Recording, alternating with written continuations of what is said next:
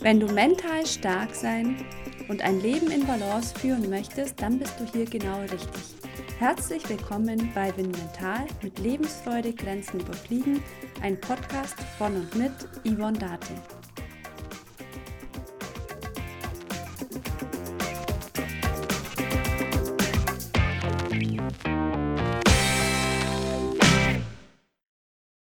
Achtsamkeit ist keine Entspannungsmethode.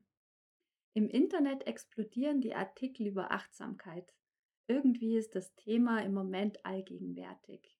Manche propagieren auch Achtsamkeit als eine Form der Entspannungsmethode. Doch Achtsamkeit ist alles andere als eine Entspannungsmethode. Allerdings ist Entspannung tatsächlich ein Nebeneffekt von Achtsamkeit. In unserer aktuellen Zeit werden wir von Informationen überflutet. Wir kommen überhaupt nicht mehr zur Ruhe. Stattdessen schwanken wir ständig zwischen reagieren und funktionieren und ständig ploppen irgendwo an unserem Telefonen oder auch im Computer irgendwelche Pop-up-Fenster auf oder es pinkt irgendwo, wo es dann heißt, wieder eine neue Nachricht ist eingetroffen. Und das führt dazu, dass wir uns schnell ablenken lassen und dass auch unser Fokus nicht mehr auf eine Sache konzentriert bleiben kann. Wir werden ständig von irgendwelchen Dingen abgelenkt. Wenn wir uns ständig irgendwie ablenken lassen durch irgendwelche Dinge, dann führt das im harmlosen Fall dazu, dass wir zerstreut sind. Im Extremfall kann das richtig zur Desorganisation führen, zu ineffektiven und fehleranfälligen Verhaltensprozessen. Um komplexe Anforderungen, wie sie in vielen Tätigkeiten, die wir heutzutage tun, erledigen zu können, ist allerdings wichtig, dass wir uns auf eine Sache konzentrieren können. 2017 hat Hadar und seine Kollegen eine Studie durchgeführt und die haben festgestellt, dass Menschen, die sich sehr viel mit ihrem Smartphone auseinandersetzen und sich auch immer wieder durch das Smartphone ablenken lassen, dass die beinahe ADHS-ähnliche Symptomatiken entwickeln. Die Studie hat aber auch gezeigt, dass das Smartphone an sich jetzt nicht schlecht ist, sondern wenn wir es wirklich als Werkzeug zu gebrauchen wissen, dann hat es natürlich Vorteile. Allerdings, wenn wir uns von ihm beherrschen lassen und ständig auf die Signale des Telefons reagieren, dann kann das eben negative Auswirkungen auf unser Verhalten und auch auf unsere Gehirnstrukturen haben. Wenn wir uns Statistiken von Fehltagen von Krankenkassen anschauen, also Krankheitstage, dann ist sehr auffällig, dass seit 2007 die Anzahl der Fehltage ähm, wegen psychischen Erkrankungen stark angestiegen ist. Ich werde mal so eine Statistik einblenden von der Techniker Krankenkasse. Allerdings ist die ziemlich exemplarisch für alle Krankenkassen. Also seit 2007 ist so ein regelrechter Anstieg zu erkennen. Die Gründe dafür sind natürlich sehr vielschichtig, aber es könnte ein Grund auch mit dem Smartphone zusammenhängen, denn 2007 ist das Jahr, in dem Steve Jobs das iPhone 1 vorgestellt hat. Seither sind wir immer und überall erreichbar. Wir können immer und überall Nachrichten empfangen, unsere E-Mails abrufen und uns über die Neuigkeiten in der Welt informieren. Diese ständige Erreichbarkeit und das ständige Aufpingen und Ploppen von irgendwelchen Nachrichten führt dazu, dass wir in einem ständigen Alarmmodus sind. Unbewusst sind wir darauf konditioniert, sofort auf eine Meldung zu reagieren und warten innerlich nur darauf, dass jetzt vielleicht irgendwas Neues hereinflattert und wir eine Nachricht erhalten.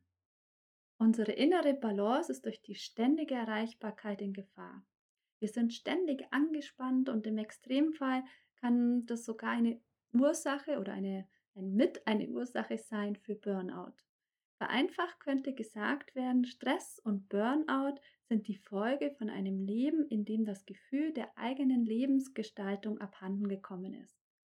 Wir fühlen uns wie in einer Tretmühle oder einem Hamsterrad und sind eben nur noch am Reagieren und am Funktionieren und am Erledigen irgendwelcher Aufgaben und haben irgendwie immer das Gefühl, wir werden doch nicht fertig. Das Gefühl der Selbststeuerung oder wie die Psychologen sagen, der Selbstwirksamkeit des Lebens ist irgendwo abhanden gekommen. Und genau hier kommt die Achtsamkeit ins Spiel. Durch Achtsamkeit können trainiert werden, hier und jetzt im Augenblick zu sein und wahrzunehmen, was augenblicklich tatsächlich passiert. Und zwar im Inneren wie im Äußeren. Durch Achtsamkeit lernen wir, was wir wirklich brauchen, welche Bedürfnisse wir haben und wir lernen uns besser zu fokussieren. Eine verbesserte Wahrnehmung von dem, was ist, ermöglicht es uns, unseren Entscheidungsspielraum und auch unseren Handlungsspielraum zu erweitern. Und das ist genau die Form der Achtsamkeit, so wie ich die Achtsamkeit verstehe. Also es hat wenig mit Entspannung zu tun, sondern eher mit einem wachen Bewusstsein für das, was jetzt im Augenblick da ist.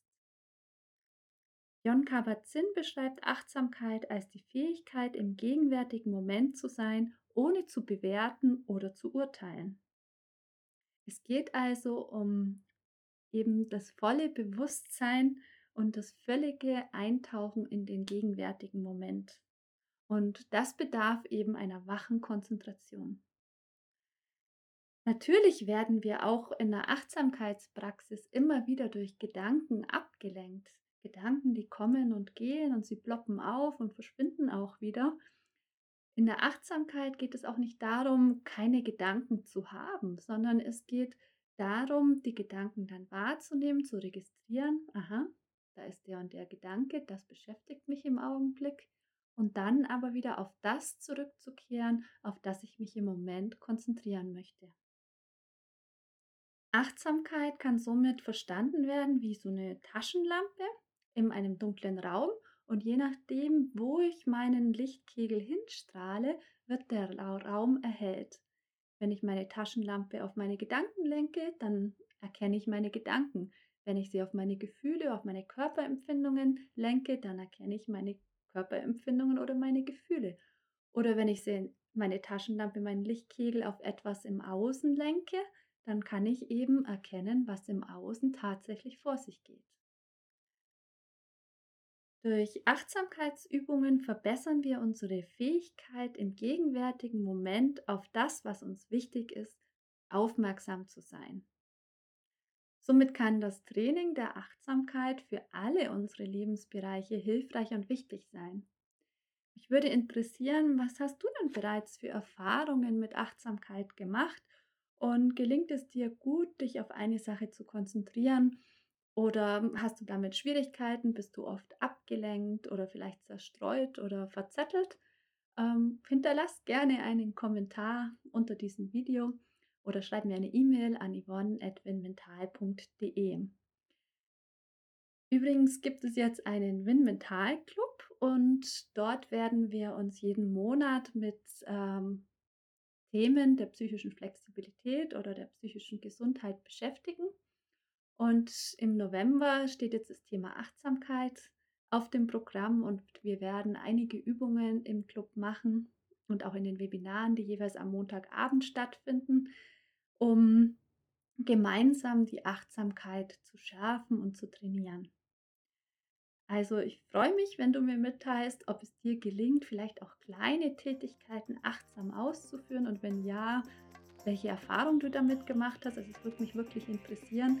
Schreib gerne eine E-Mail oder Kommentare unter diesen Videos. Nun wünsche ich dir viel Aufwand in allen Lebensbereichen und ich freue mich, wenn du auch beim nächsten Video oder der nächsten Podcast-Folge wieder mit dabei bist. Bis dahin, deine Yvonne.